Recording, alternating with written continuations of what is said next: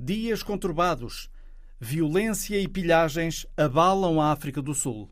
Em Cuba, saíram à rua os maiores protestos anti-governo dos últimos anos. No Brasil, a popularidade de Bolsonaro cai a pique, mas ainda longe da abertura de um eventual processo de destituição do presidente. É o mundo numa encruzilhada, como escreve António Costa Silva no seu último livro. Vamos ouvi-lo adiante dizer que os extremismos na Europa podem, uma vez mais, levar o continente à beira do suicídio coletivo.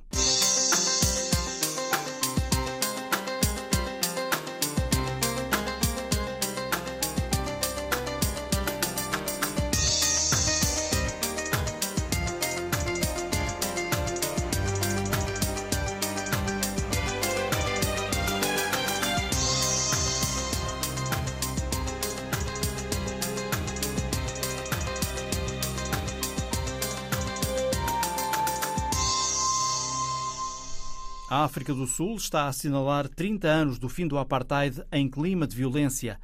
A 30 de junho de 1991, o país apagou as últimas leis que, até então, institucionalizavam a segregação racial. E três meses depois, em setembro, seria assinado o Acordo Nacional de Paz que abriu caminho às primeiras eleições democráticas, em 1994. Ora, 30 anos depois, a violência regressou em força ao país que Mandela uniu. Mais de 70 pessoas morreram e milhares foram detidas durante os tumultos iniciados após a detenção do antigo presidente Jacob Zuma. O país está entre os mais afetados pela pandemia de Covid-19. Vive há largos anos uma profunda crise económica e social. O conselheiro da diáspora, o madeirense o conselheiro da diáspora madeirense na África do Sul, o advogado José Nascimento, diz que o país começa lentamente a regressar à normalidade. Segundo a informação, é que as coisas estão a acalmar, que, que as linhas de fornecimento de combustíveis e bens alimentares uh, estão a ser restabelecidas, que ontem já foi visto, já foram vistos muitos uh, muitos caminhões, muita transportação de combustível e de bens alimentares com destino a Joanesburgo. Uh, portanto, Durban é uma cidade com porto-mar e Joanesburgo está no interior. Portanto, estavam a, a transportar bens alimentares. Uh, muitos dos supermercados já estão a ser reabastecidos porque houve, houve uma onda de, de compras de, de, causada pelo pânico porque as pessoas estavam com medo que iam ficar sem comida e água em casa e então foram comprar eh, eh, para armazenar. Uh, portanto, os centros comerciais estão a ser reabastecidos, há equipas de limpeza que estão a limpar eh, os centros comerciais e as lojas que foram uh, saqueadas. Tudo trabalho voluntário, trabalho comunitário. Portanto, isso é louvável, está, está, está-se a criar uma coesão social muito interessante como resultado destas pilagens e espero que isso seja o princípio de uma grande África do Sul que, que, está a começar agora, no sentido em que o que interessa é o bem coletivo, não é as políticas nem de esquerda, nem de direita, nem deste partido, nem daquele partido, mas sim o bem coletivo. Qual é o balanço que pode fazer relativamente à comunidade uh, portuguesa, incluindo a enorme comunidade madeirense? Portanto, a, a, comunidade madeirense está inserida numa sociedade sul-africana e, e, o que essa sociedade sul-africana sofre, a comunidade portuguesa acaba por su, sofrer também, não é? Aqueles estabelecimentos que estavam nas zonas de pilagem e de saqueamento foram, foram atingidas, quer sejam elas. Uh, de portugueses, de sul-africanos, brancos ou negros, de grandes cadeias de, de, de retalho uh, na, na, África do Sul. Portanto, quem estava naquelas zonas, infelizmente, sofreu sofreu uh, os danos uh, financeiros dessa situação. Quantos empresários portugueses foram afetados? Tem ideia? Eu não tenho ideia do, do, do, número de empresários, mas sei que foram mais do, do que 100, 100 lojas E, portanto, eu sei que um único empresário tinha 28 lojas, havia um outro que tinha 17 talhos, um outro tinha 10. Eu diria que seria... Estamos a falar de empresários nos setores alimentar, bebidas, Sim, essencialmente, etc? Essencialmente nos alimentares e uh, envolvidos num, num, num, número menor envolvidos no, no setor de venda de bebidas alcoólicas. Mas essencialmente no setor alimentar, sim. Estamos a falar de umas, umas 100 lojas, uh, eu diria que isso poderia ser uns sei lá, uma média de uns 20 a 30 empresários que foram afetados.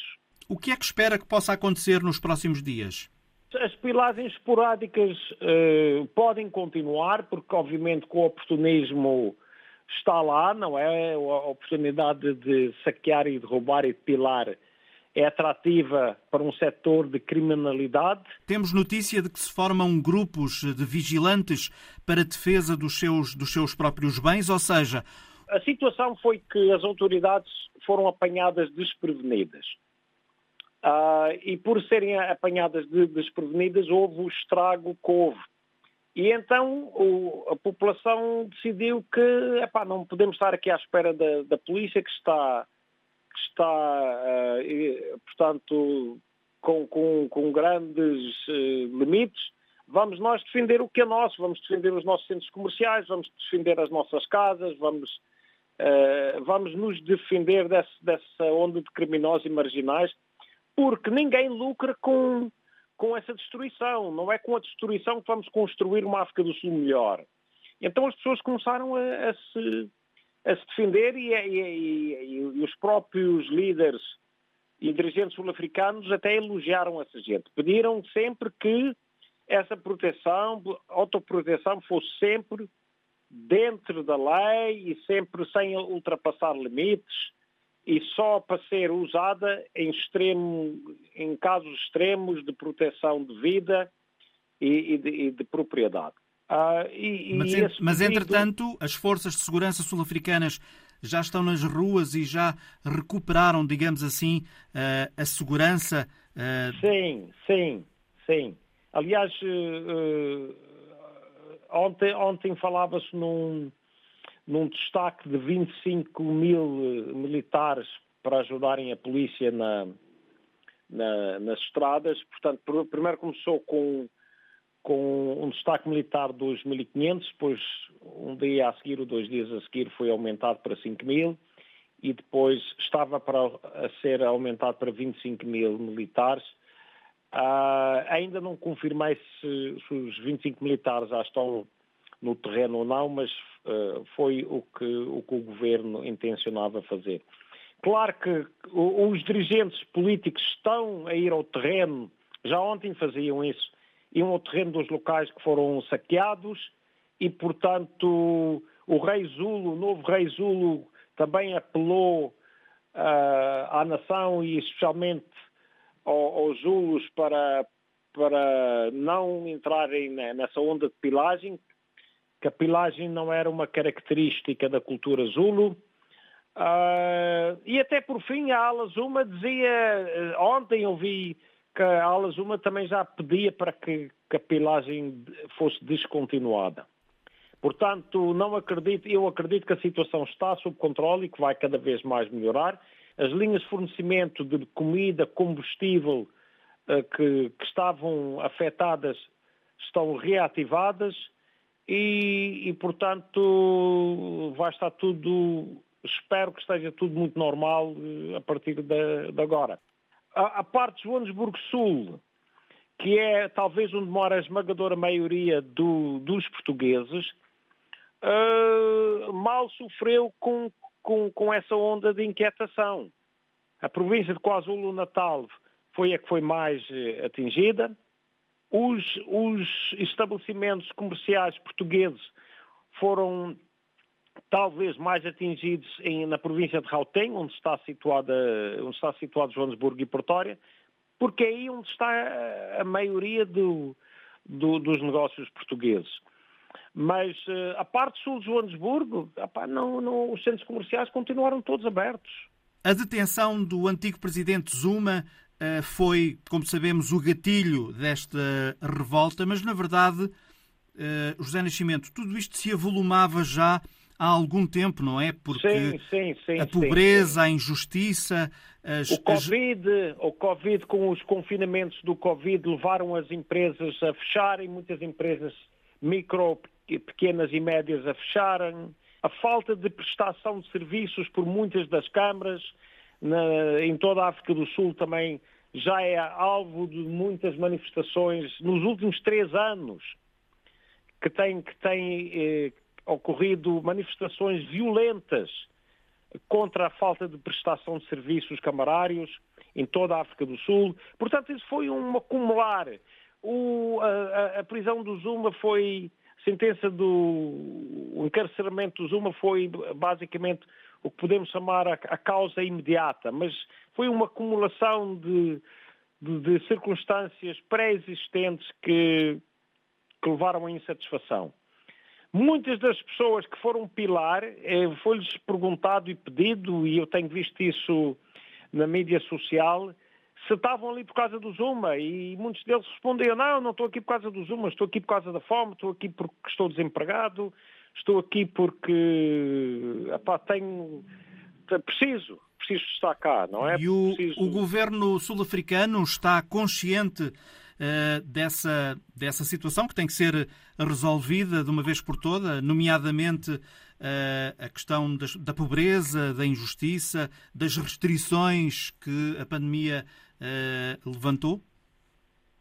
Claro que, está, que o governo está ciente disso, mas agora temos de passar mais à prática e menos à retórica e mais à prática, não é? Porque a corrupção tem que acabar, a transparência tem que ser cada vez mais. Quem, quem uh, roubar, quem pilar, quem, quem mexer no dinheiro que não é seu e que é indevido tem que ser punido. Isso não podemos continuar uh, com dirigentes a, a, serem irresponsáveis e negligentes e não ser uh, chamados a atenção e a responsabilidade por fundos desviados e perdidos. E isso, isso, tem que acabar, isso não, não, pode continuar assim. Aliás, isso vai ser o futuro na política mundial. Eu não acredito que daqui a 5, 10 anos que qual, qualquer governo que em qualquer parte do mundo que possa esconder irresponsabilidades, negligências ou desvios financeiros sem, sem, sem consequências muito fortes porque a própria a nossa sociedade não vai admitir isso. Eh, tem que haver boa governação, tem que haver responsabilidade, tem que haver eh, transparência, o dinheiro tem que ser bem gasto, uh, o politicamente correto, as manipulações estatísticas e de opinião, e isso, isso não vai ter valor. O que vai ter valor é a boa governação, o, o povo vai pedir emprego, fim à pobreza, fim à fome, serviços de saúde, essas é que vão, esses é que vão ser os requisitos do, no futuro. Não é, não é se é o partido é da direita, se é da esquerda, se é do centro. Isso vai ter um valor muito secundário em comparação com, com os dias de hoje. Estamos a começar uma nova era da política uh, da política de responsabilidade no mundo. É a minha humilde e respeitosa opinião. E a África do Sul, como faz parte do mundo, também vai estar sujeita a isso. José Nascimento, conselheiro da diáspora madeirense na África do Sul. Para onde vai Cuba? O país mergulhou na pior crise dos últimos 30 anos. Em 2020, o PIB caiu 11%. A ausência de turistas, paralisia decorrente da pandemia e o embargo. O endurecimento de sanções impostas pela presidência de Donald Trump, que ditou centenas de medidas que sufocam ainda mais a economia cubana. Tudo isso resultou em filas para conseguir alimentos, escassez, aumento de preços e um vigoroso mercado negro. Felipe Vasconcelos Romão é especialista da Antena 1 em assuntos internacionais. Felipe, hoje em dia é possível explicar racionalmente o embargo dos Estados Unidos a Cuba? Eh, boa tarde. Só à luz da política interna norte-americana, eh, tal como outros aspectos, nomeadamente a posição relativa ao conflito israelo-palestiniano, eh, há determinadas questões que nós vemos que existe quase um consenso do ponto de vista internacional sobre a forma ou sobre uma mudança relativa a um problema um, que depois ficam bloqueadas por constrangimentos internos da política interna de uma superpotência, nomeadamente dos Estados Unidos. Uh, e aquilo que explica hoje não só uh, a questão da continuidade do, do uh, continuidade do bloqueio a Cuba, mas o, até o endurecimento da posição de uma administração democrata em comparação com a administração democrata anterior, é a política interna dos Estados Unidos a política interna, porque eh, na Flórida eh, voltou, com quatro anos de Donald Trump, a ganhar peso o exílio cubano e o, uma, uma oposição radical ao regime, que implica medidas destas, medidas duras para tentar vergar o regime. Uh, e porque os democratas também, apesar de Joe Biden ter estado na, administração uh, que mais avanços fez para desbloquear a situação com Cuba, foi a de Barack Obama, os democratas se sentem pressionados por essa situação na Flórida. E deste ponto de vista, convém não esquecer que o Congresso eh, e o Senado, portanto a Câmara dos Representantes e o Senado, aliás, estão muito divididos uh, e que são cruciais para aprovar o plano de reformas e as inúmeras reformas que Joe Biden pretende fazer passar ao longo dos seus quatro anos de mandato, eventual mandato único ou primeiro mandato. Outro aspecto que também é relevante nesta equação é o facto de no ano que vem haver eleições intercalares. Como sabemos, dois em dois anos a totalidade da Câmara dos Representantes é eleita e um terço do Senado, e obviamente Joe Biden, com estas maiorias exíguas, não pode arriscar uh, uh, abdicar uh, dos congressistas eleitos pela Flórida. Não nos podemos esquecer que, por vezes, olhamos apenas para a Flórida em duas dimensões, o que contribui de quatro em quatro anos para a eleição presidencial ou, eventualmente, a eleição do governador da Flórida, mas é muito importante importante pelo número de representantes que faz eleger para a Câmara Baixa do Congresso norte-americano. Portanto, Biden claramente não quer hostilizar o exílio cubano e não quer lançar eh, a política estatal, regional, local na Flórida eh, num debate que possa ser eh, polarizado eh, e que possa ser aproveitado pelos republicanos eh, para conseguir mobilizar o eleitorado mais conservador e que se opõe mais à situação em Cuba. O regime cubano pode precisar do levantamento do embargo para muita coisa, mas certamente não precisa do levantamento do embargo para dar pequenos passos, como um pequeno grande passo seria passar a respeitar, por exemplo, a liberdade dos outros. Não poderiam dar esse passo? Poderiam dar esse passo, uh, ah, um, e aqui esta situação não pode ser lida à luz do manicaísmo como a questão cubana tem sido analisada ao longo das últimas, das últimas décadas. Um, nenhum teimoso teima sozinho, ou aliás, por vezes usa-se outra expressão até. Uh, aqui, evidentemente, que nós temos duas situações, duas partes que estão radicalizadas e que acabam, acabam por se alimentar mutuamente. Um, é óbvio que eh, a situação uh, que, que eu acredito que o regime precisasse de uma maior abertura económica e que beneficiaria eh, e, e, e, que terá eventualmente vontade de que a população beneficiasse com essa abertura ou com essa diminuição eh, do que está previsto no embargo, mas também é óbvio que o embargo lhe dá eh, um bicho-papão, lhe dá um inimigo externo que tem sido de resto aproveitado no discurso político, nas narrativas do regime cubano ao longo dos anos. Portanto, desse ponto de vista, é muito mais fácil perante uma situação de quase colapso económico que se deve a múltiplos fatores, não apenas à incapacidade do regime de gerir corretamente a economia. Tanto é que foram até dados passos no último Congresso do Partido Comunista e na última revisão constitucional para uma alteração do enquadramento económico do país. Não é apenas essa a causa, mas houve circunstâncias conjunturais, como a pandemia uh, uh, e uh, os, os, efeitos que gerou no turismo, por exemplo, e eventualmente na diminuição de remessas de imigrantes para, para Cuba, que prejudicaram e que permitiram esta, que levaram a esta entrada, este, este colapso da economia. Portanto, nesse sentido, eu julgo que aí há uma situação que neste momento o governo eh, não previa.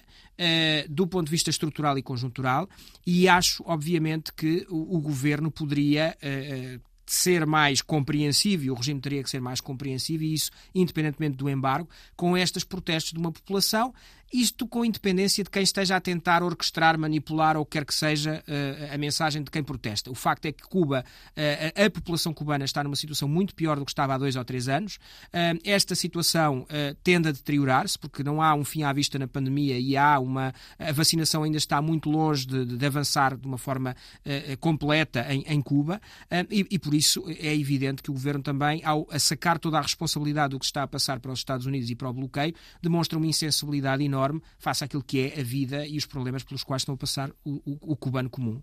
O que é que podemos esperar então nos próximos tempos em Cuba? Sabemos que o governo tem a situação controlada. O que é que pode acontecer a seguir? Nos próximos tempos em Cuba, sabemos que o governo tem a situação controlada. O que é que pode acontecer a seguir?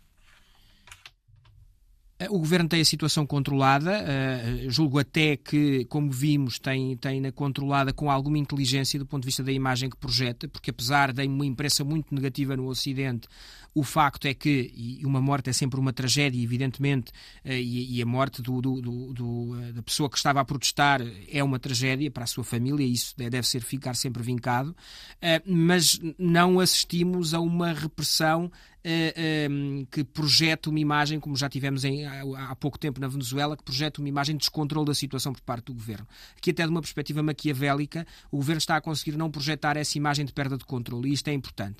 Está, no entanto, a, utilizar aquilo que são uma espécie de milícias, que é milícias que não estão armadas, com, não, não têm armas de fogo, mas, estão, mas têm armas de outra, de outra natureza, nomeadamente castetes e, e, e mocas e tudo isso, que uh, serve como a primeira, a primeira linha avançada do regime para tentar conter uh, esta, esta oposição e estes protestos. E isso, evidentemente, uh, é uma situação que, num primeiro momento, não projeta uma, uma questão de uma, uma, uma, uma imagem de descontrolo, mas não sabemos se, se gerar uma onda de protestos, se estes elementos servirão para continuar a conter.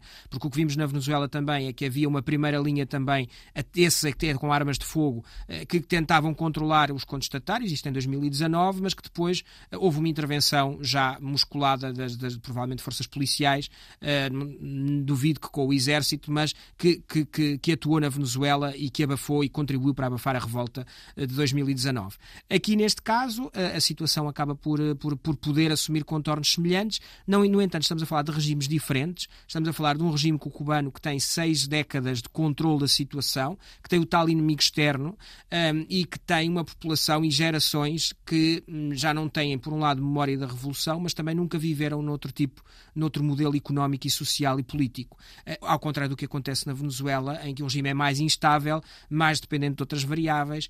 Eh, aqui, os quadros das Forças Armadas são quadros formados totalmente desde os mais velhos aos veteranos, passando pelos mais novos formados neste contexto da denominada Revolução eh, e deste regime. Portanto, isso permite-nos conjecturar sobre a possibilidade de uma capacidade de controle uh, de, de, do, do, regime com maior solidez do que na Venezuela. Outro aspecto que é importante diferenciar é que no caso da Venezuela havia uma oposição formal, uh, porque havia um sistema, multi, mesmo que apenas formalmente, mas multipartidário, e em Cuba isso não existe. Felipe Vasconcelos Romão. No Brasil, aperta-se o cerco a Bolsonaro. O presidente afunda-se nas sondagens a pouco mais de um ano para as presidenciais, não teria hipótese contra Lula da Silva.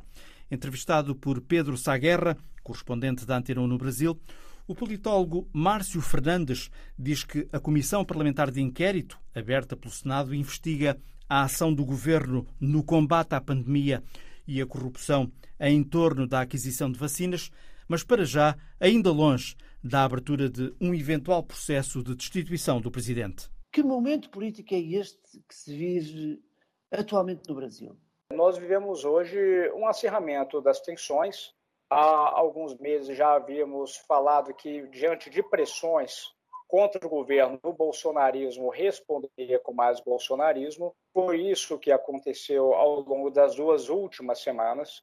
Há uma tentativa do bolsonarismo de encurralado, seja pela sucessão da crise pandêmica, seja pelo avanço das investigações da CPI, há uma busca do bolsonarismo de pressionar as outras instituições políticas com os recursos que ele tem, que o governo e os seus seguidores têm. Um deles é, inclusive, fazendo ameaças à estabilidade das instituições, seja por meio de aliados militares, seja por meio é, da tentativa de mobilização de grupos sociais que apoiam o governo. Então, nós estamos em um acirramento de tensões. Né? As outras forças políticas que se opõem ao bolsonarismo, que hoje se manifestam claramente na forma da CPI, é, respondem também com uma é, aceleração é, das investigações contra o presidente da República. É uhum. É aquela corrida que nós já vimos mencionado. Todos claro. querem um prêmio que está à frente. A questão é quem vai chegar agora primeiro. Depois das denúncias de corrupção no, na, na, compra das, das vacinas, nomeadamente da Covaxin e AstraZeneca, nomeadamente da Indiana, da Covaxin, eh, sobre faturação, com conhecimento do Presidente e agora com esta, esta novidade, digamos assim, com a Polícia Federal a investigar um, o eventual crime de prevaricação por parte do Bolsonaro. Ou seja, eu pergunto-lhe, aperta-se o cerco ao Presidente e ao Governo? Aperta-se. É o que a CPI quer fazer. A CPI já construiu toda uma história que envolve é, a possibilidade de práticas de corrupção de forma muito consistente dentro do governo e em torno do presidente da República. O que se quer fazer agora é encontrar vínculos que é, estabeleçam a conexão direta do presidente da República, da pessoa Jair Bolsonaro e de membros da sua família com estas práticas de corrupção. É, há uma expectativa por parte da CPI de que, em procurando, vão encontrar algo essa luta ela já está franca, porque os setores que se opõem ao governo sabem que precisam desconstruir rapidamente o governo e a imagem do presidente da República para evitar mobilizações, seja das, de setores é, da sociedade, que são inclusive minoritários, e das Forças Armadas, que apoiem é, o discurso do governo e ponham em xeque a estabilidade das instituições no ano que vem. Em relação a, a, aos mais de 100 pedidos de impeachment que existem nesta altura. O último eh, foi classificado como um super pedido de eh, impeachment. Esse processo, qualquer um deles, mas sobretudo este último, eh, claramente não tem pernas para andar. É, hoje o que acaba acontecendo é, é nós no Brasil dizemos que o avanço de processos de impeachment precisa de um alinhamento dos astros. É preciso que exista uma série de é, requisitos né? É claro que o presidente é, tem que estar com crise de governabilidade, seja no seu aspecto econômico, seja no seu aspecto pandêmico, por exemplo, um aspecto do nosso tempo hoje. É, é preciso que ele seja fragilizado dentro do Congresso, é preciso que exista uma insatisfação popular é, manifestada, não só por meio de pesquisas, mas nas ruas. É preciso todo esse conjunto de elementos, mas é preciso também que um setor do Congresso Nacional tenha disposição de fazer isso avançar o setor fundamental para a manutenção da governabilidade dos diferentes governos nos últimos é, mandatos, exercícios presidenciais, é isso que nós convencionamos chamar de centrão. O centrão hoje sabe que o governo depende muito dele, não é? E se aproveita disso, tendo em vista os seus objetivos políticos e às vezes até objetivos regionais e locais. É, o, as forças e as lideranças do centrão hoje ainda precisam é, ter a certeza que já captaram todos os recursos políticos é, que estão disponíveis dentro desse governo. Enquanto isso não acontecer, o processo de impeachment ainda fica é, bastante limitado, salvo se nós tivermos uma grande novidade, um grande choque relacionado a escândalos de corrupção que afetem diretamente o presidente da República ou grandes mobilizações de rua que façam lideranças do Centrão recalcularem essa conjuntura. Mas hoje é o que acontece. E também sabemos que há também um aliado fundamental de Bolsonaro, não é? nesta questão, que é o presidente do, do Congresso. É, Pedro, você foi bastante preciso nesse aspecto. É, quando nós falamos é, lideranças do Centrão, nós estamos falando hoje principalmente de dois personagens. Né? Primeiro, o presidente é, do Senado Federal, não é exatamente uma liderança de referência, mas tornou-se pela conjuntura, que é o senador Rodrigo Pacheco, e o presidente da Câmara dos Deputados, este sim muito importante, que é o deputado Arthur Lira. Por que a Câmara dos Deputados é importante? Porque quem autoriza o início de um processo de impeachment no Congresso Nacional é a Câmara dos Deputados. Quem tem que aceitar o pedido de impeachment é o presidente da Câmara dos Deputados.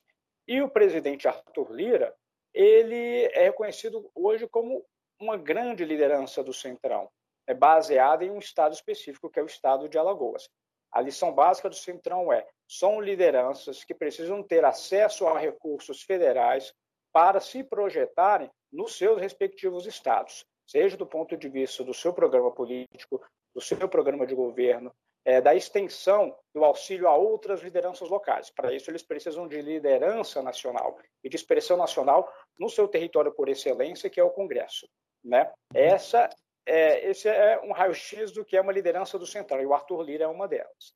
Então, hoje, ele dá uma sustentação ao governo, justamente porque o governo acuado depende muito dele e ele se aproveita disso é, nas suas relações políticas é, com o governo federal. Ou seja, uh, Bolsonaro, neste momento, está refém politicamente uh, dos uh, deputados do Centrão. Ele está refém, ele sabe disso, e isso já faz alguns meses. É? É, uhum. Brinca-se em Brasília que o Centrão ele nunca é comprado, né? ele é alugado. Na verdade, o Centrão... Não é de confiança? Está-me a dizer que não é bem de confiança, ou seja, pode mudar de um momento para o outro? Pode mudar. Algumas pessoas que não acompanham a política tendem a olhar isso de maneira muito negativa e até pejorativa. Mas é importante, quando a gente vai tentar interpretar o comportamento destes atores, a gente tem que se colocar um pouco é, na posição deles. Eles são atores políticos que precisam renovar os seus mandatos e precisam alimentar relações políticas com as suas bases. Então, eles têm constantemente que recalcular sua posição política.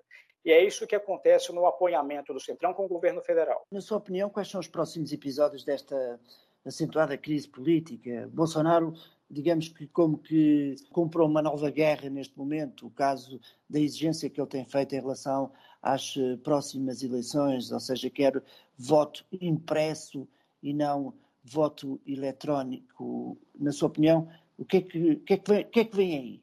Nós temos que perceber, com relação ao que vem aí, avaliar qual é a estratégia de fundo de ambos os lados. Né? A estratégia do bolsonarismo é bastante consolidada e bem reconhecida. O bolsonarismo ele faz passos de extrema tensão, ele tensiona o sistema político para avaliar como seus apoiadores institucionais e nas ruas vão reagir e a depender do tipo de resposta dos seus oponentes, ele dá um passo atrás, né? uhum. para depois do... para tentar dar dois à frente. É o que o bolsonarismo está fazendo essa semana. Ele fez um grande processo de tensionamento na semana passada né, fazendo uso, inclusive, de seus apoiadores institucionais, alguns deles nas Forças Armadas, como o comandante da Aeronáutica. Esta semana, ele está dando o seu passo atrás, como de praxe. Né? É, em uma etapa posterior, pode acontecer que, mais acuado ainda, como as pesquisas de opinião têm demonstrado, que a busca do tensionamento dele não está se manifestando em consistência do apoio popular, né, ele pode buscar o tensionamento mais uma vez. Né? É, este é o lado do bolsonarismo. Os seus opositores, que se manifestam é, parcialmente é, na CPI, também há uma estratégia. Já se observa que o presidente da República busca desafiar as instituições é, com a possibilidade de rupturas institucionais ao longo do ano que vem. Então, a missão agora é avançar diretamente no coração do bolsonarismo se for possível, se as investigações indicarem, e a CPI está buscando isso agora, a responsabilização direta do presidente ou de seus parentes com ligações políticas próximos a ele, a CPI não vai hesitar em buscar. Porque a CPI sabe que precisa desconstruir rapidamente a imagem do bolsonarismo, não só em relação à população, porque é, com relação à população, as pesquisas indicam que o presidente está em ampla fragilização. Eu queria pegar nesse ponto em relação às pesquisas, ou seja, eh, depois de, destes casos das vacinas, depois do, do caso de, do eventual envolvimento do presidente nas chamadas rachadinhas, eh, enquanto vereador, aliás, aqui na Câmara Municipal do Rio de Janeiro e depois aí em Brasília, a partir desse, desse momento, o que é que nós temos assistido? Temos assistido a uma, a uma queda da popularidade de Bolsonaro a uma forma que, de uma forma que nós não tínhamos visto até agora. Esta é uma oportunidade de ouro ou não para a oposição avançar e apresentar uma figura, alguém credível e que convença finalmente um, a população brasileira. E eu pergunto se essa figura é realmente Lula da Silva? Ah, o seu conjunto de perguntas são bastante interessantes. É, Pedro, o que nós temos que perceber é o seguinte: é, as pesquisas, se nós é, pegarmos, se pudéssemos fazer uma síntese delas, é, desde outubro do ano passado, é, o presidente Bolsonaro vem perdendo o apoio e as suas avaliações têm é, se reduzido, mas de maneira progressiva, às vezes com algumas pequenas oscilações. Desde a instalação da CPI, essa perda de apoiamento, de avaliação positiva, foi muito mais rápida. Isso acabou acontecendo. Nós temos aí duas, três pesquisas de expressão nacional que saíram entre a semana passada é, e o final de semana, que indicaram que uma parte importante da população, algumas delas aí mais de 50% dos entrevistados, é, já avaliam que talvez um processo de impedimento seja necessário, né? uhum. ou que é, é, a posição, a avaliação quanto à governação do presidente da República, não só do seu governo, mas do presidente da República, também é bastante negativa. É, e a CPI conseguiu sim colar é, uma interpretação de que existe uma prática de corrupção no governo e que ela é, está vinculada ao processo de compra das vacinas. É, várias pesquisas fizeram perguntas sobre isso e as pessoas fazem essa associação já. Né, reconhecem o processo de corrupção e acreditam que a corrupção esteja dentro do governo. Né? Então, esta missão da CPI foi um sucesso. Né? Uhum. O bolsonarismo uhum. estava na expectativa de que, é, avançada a vacinação, estabelecida alguma recuperação econômica, a avaliação ah. do governo poderia melhorar. Isso não aconteceu. Né? Uhum. Cada um dos lados tinha a sua estratégia. A estratégia do Palácio do Planalto não foi de êxito. O que acaba acontecendo agora? Isso é interessante. O presidente Lula, né, ele já possui uma posição muito consolidada como o candidato que se opõe ao bolsonarismo grande parte das forças políticas do país são forças de centro-direita, né, que se manifestam, às vezes, inclusive no centrão. Estes, sim, estão buscando agora um candidato alternativo. Não um candidato alternativo para competir, é, para substituir o Lula, hoje a gente que nem pensa mais nisso, é para substituir o próprio presidente Bolsonaro. Né, e que talvez no ano seguinte venha disputar competitivamente, não contra o Bolsonaro, mas contra o ex-presidente Lula. Isso já está acontecendo. Se esse candidato for encontrado ao longo deste processo, é. aí sim o Centrão vai ter para vai ter um outro barco para o popular. Há pessoas que avaliam que o sangramento é, do presidente da República tem sido tão acelerado que não se sabe qual vai ser o status dele ao final deste ano. Então, é, pensar em um candidato alternativo é, para é, se lançar contra o ex-presidente Lula acaba sendo o mais importante. O politólogo brasileiro Márcio Fernandes entrevistado pelo correspondente da Antena 1 no Rio de Janeiro, Pedro Saguerra. No livro Portugal e o Mundo numa Encruzilhada, António Costa Silva escreve que o vírus do autoritarismo, da xenofobia, do racismo começou a propagar-se na Europa. O homem convidado pelo governo para preparar o plano de recuperação económica de Portugal escreve que os movimentos nativistas os profissionais do ódio de extrema-direita refugiam-se num populismo fácil e, assim, os demónios que trouxeram a guerra à Europa em 1914 e 1939 aí estão de novo. Excerto de uma entrevista Antena 1 com foco na encruzilhada europeia. Agora que o projeto europeu foi testado e passou, é um facto. O próprio pacote de estímulos que foi definido tem esta componente muito importante de, de, de, haver subvenções para os países e, portanto, há uma emissão conjunta pela Comissão Europeia da dívida, coisa que nunca foi tentada antes, nem foi a resposta que foi encontrada à crise das dívidas soberanas de 2011. Eu penso que a União Europeia está a caminhar no sentido certo, este teste passou, mas atenção, é preciso também, dentro da própria União Europeia, reavaliar-se a possibilidade de se criarem mecanismos, instâncias que acelerem as decisões que não levem muito tempo. Porquê? Porque quanto mais tempo se demora, quanto mais sofrimento existe, as franjas extremistas do espectro político vão alimentando a sua narrativa contra o projeto europeu. E, aliás, é muito, muito preocupante o que existe hoje na Europa a nível de, de, de, do crescimento dos nacionalismos. Atenção que os nacionalismos na Europa significam a guerra. Nós nunca podemos esquecer que na primeira metade do século XX a Europa tentou suicidar-se duas vezes e entre o início da Primeira Guerra Mundial em 1914 e o fim da Segunda Guerra Mundial em 1945, morreram 150 milhões de pessoas na Europa. E morreram por quê? Porque os nacionalismos tomaram conta da Europa, a demonização do outro, a xenofobia, o racismo, o antissemitismo, tudo aquilo que nós estamos a ver em franjas. Mas teme, espectro... teme que possamos chegar a esse ponto? Repara, nada é garantido. Isto depende da reação dos cidadãos, das instituições. E há um extraordinário poeta irlandês, William Yeats, que tem um verso que cito muitas vezes, ele diz: Aos melhores falta a convicção, enquanto os piores estão animados de uma intensidade apaixonada. E o que é que se verifica? Estes movimentos, sobretudo de extrema-direita, que apelam ao ódio, apelam ao racismo, à xenofobia, que demonizam o outro, excluem o outro, são movimentos simplistas e estão animados de uma intensidade apaixonada. E a reação contra eles muitas vezes falta convicção. E atenção, isto já aconteceu na história da Europa no passado. Se ler o livro que, que, que eu, aliás, menciono nesta, neste, neste livro, o da Anne Applebaum, que é uma politóloga americana, como é que as democracias morrem a partir do seu interior, e comparar com o que o Stefan Zweig escreve no seu livro O Mundo de Ontem. Stefan Zweig era um dos primeiros grandes espíritos europeus, era um cidadão austríaco, e ele escreve como pouco a pouco estes movimentos xenófobos e nacionalistas começaram a tomar conta dos seus amigos, dos seus conhecidos e a minar o próprio projeto europeu.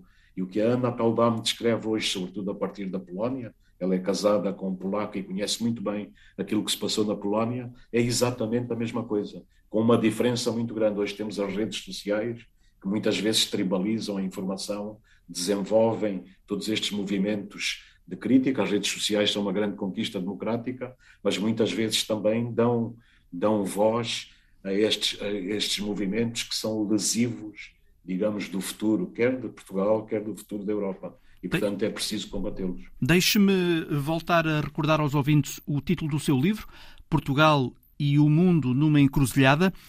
Eh, esta encruzilhada quer dizer o quê? Que temos que encontrar todos um outro modelo, um modelo global, com políticas diferenciadas, sim, mas em que os países, ou pelo menos os principais blocos, estejam devidamente coordenados? Sim, eu penso que a encruzilhada é porque nós temos que fazer escolhas.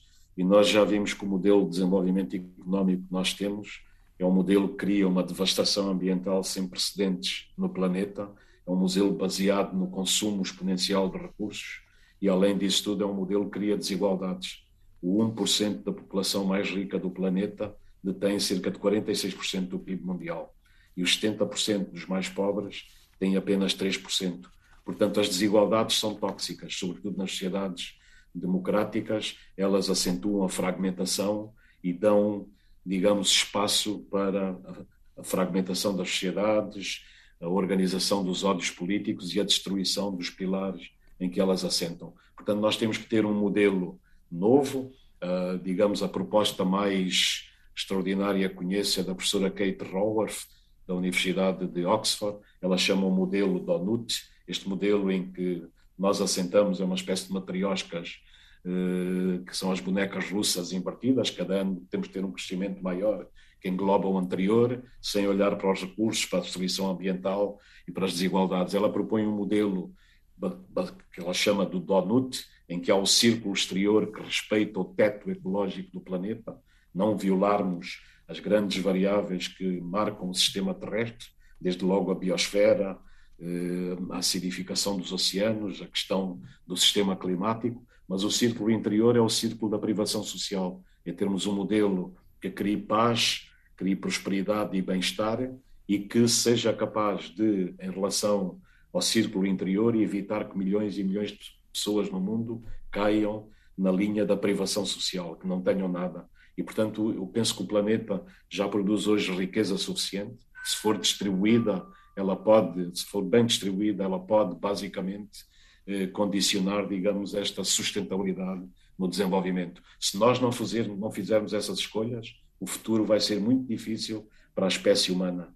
Eu também digo no meu livro, há um estudo muito interessante da, da jornalista de investigação Elizabeth Colbert, que se chama A Sexta Extinção em Massa de Espécies, Atenção que houve cinco grandes extensões em massa de espécies no nosso planeta e nós nem sequer existíamos, a espécie humana.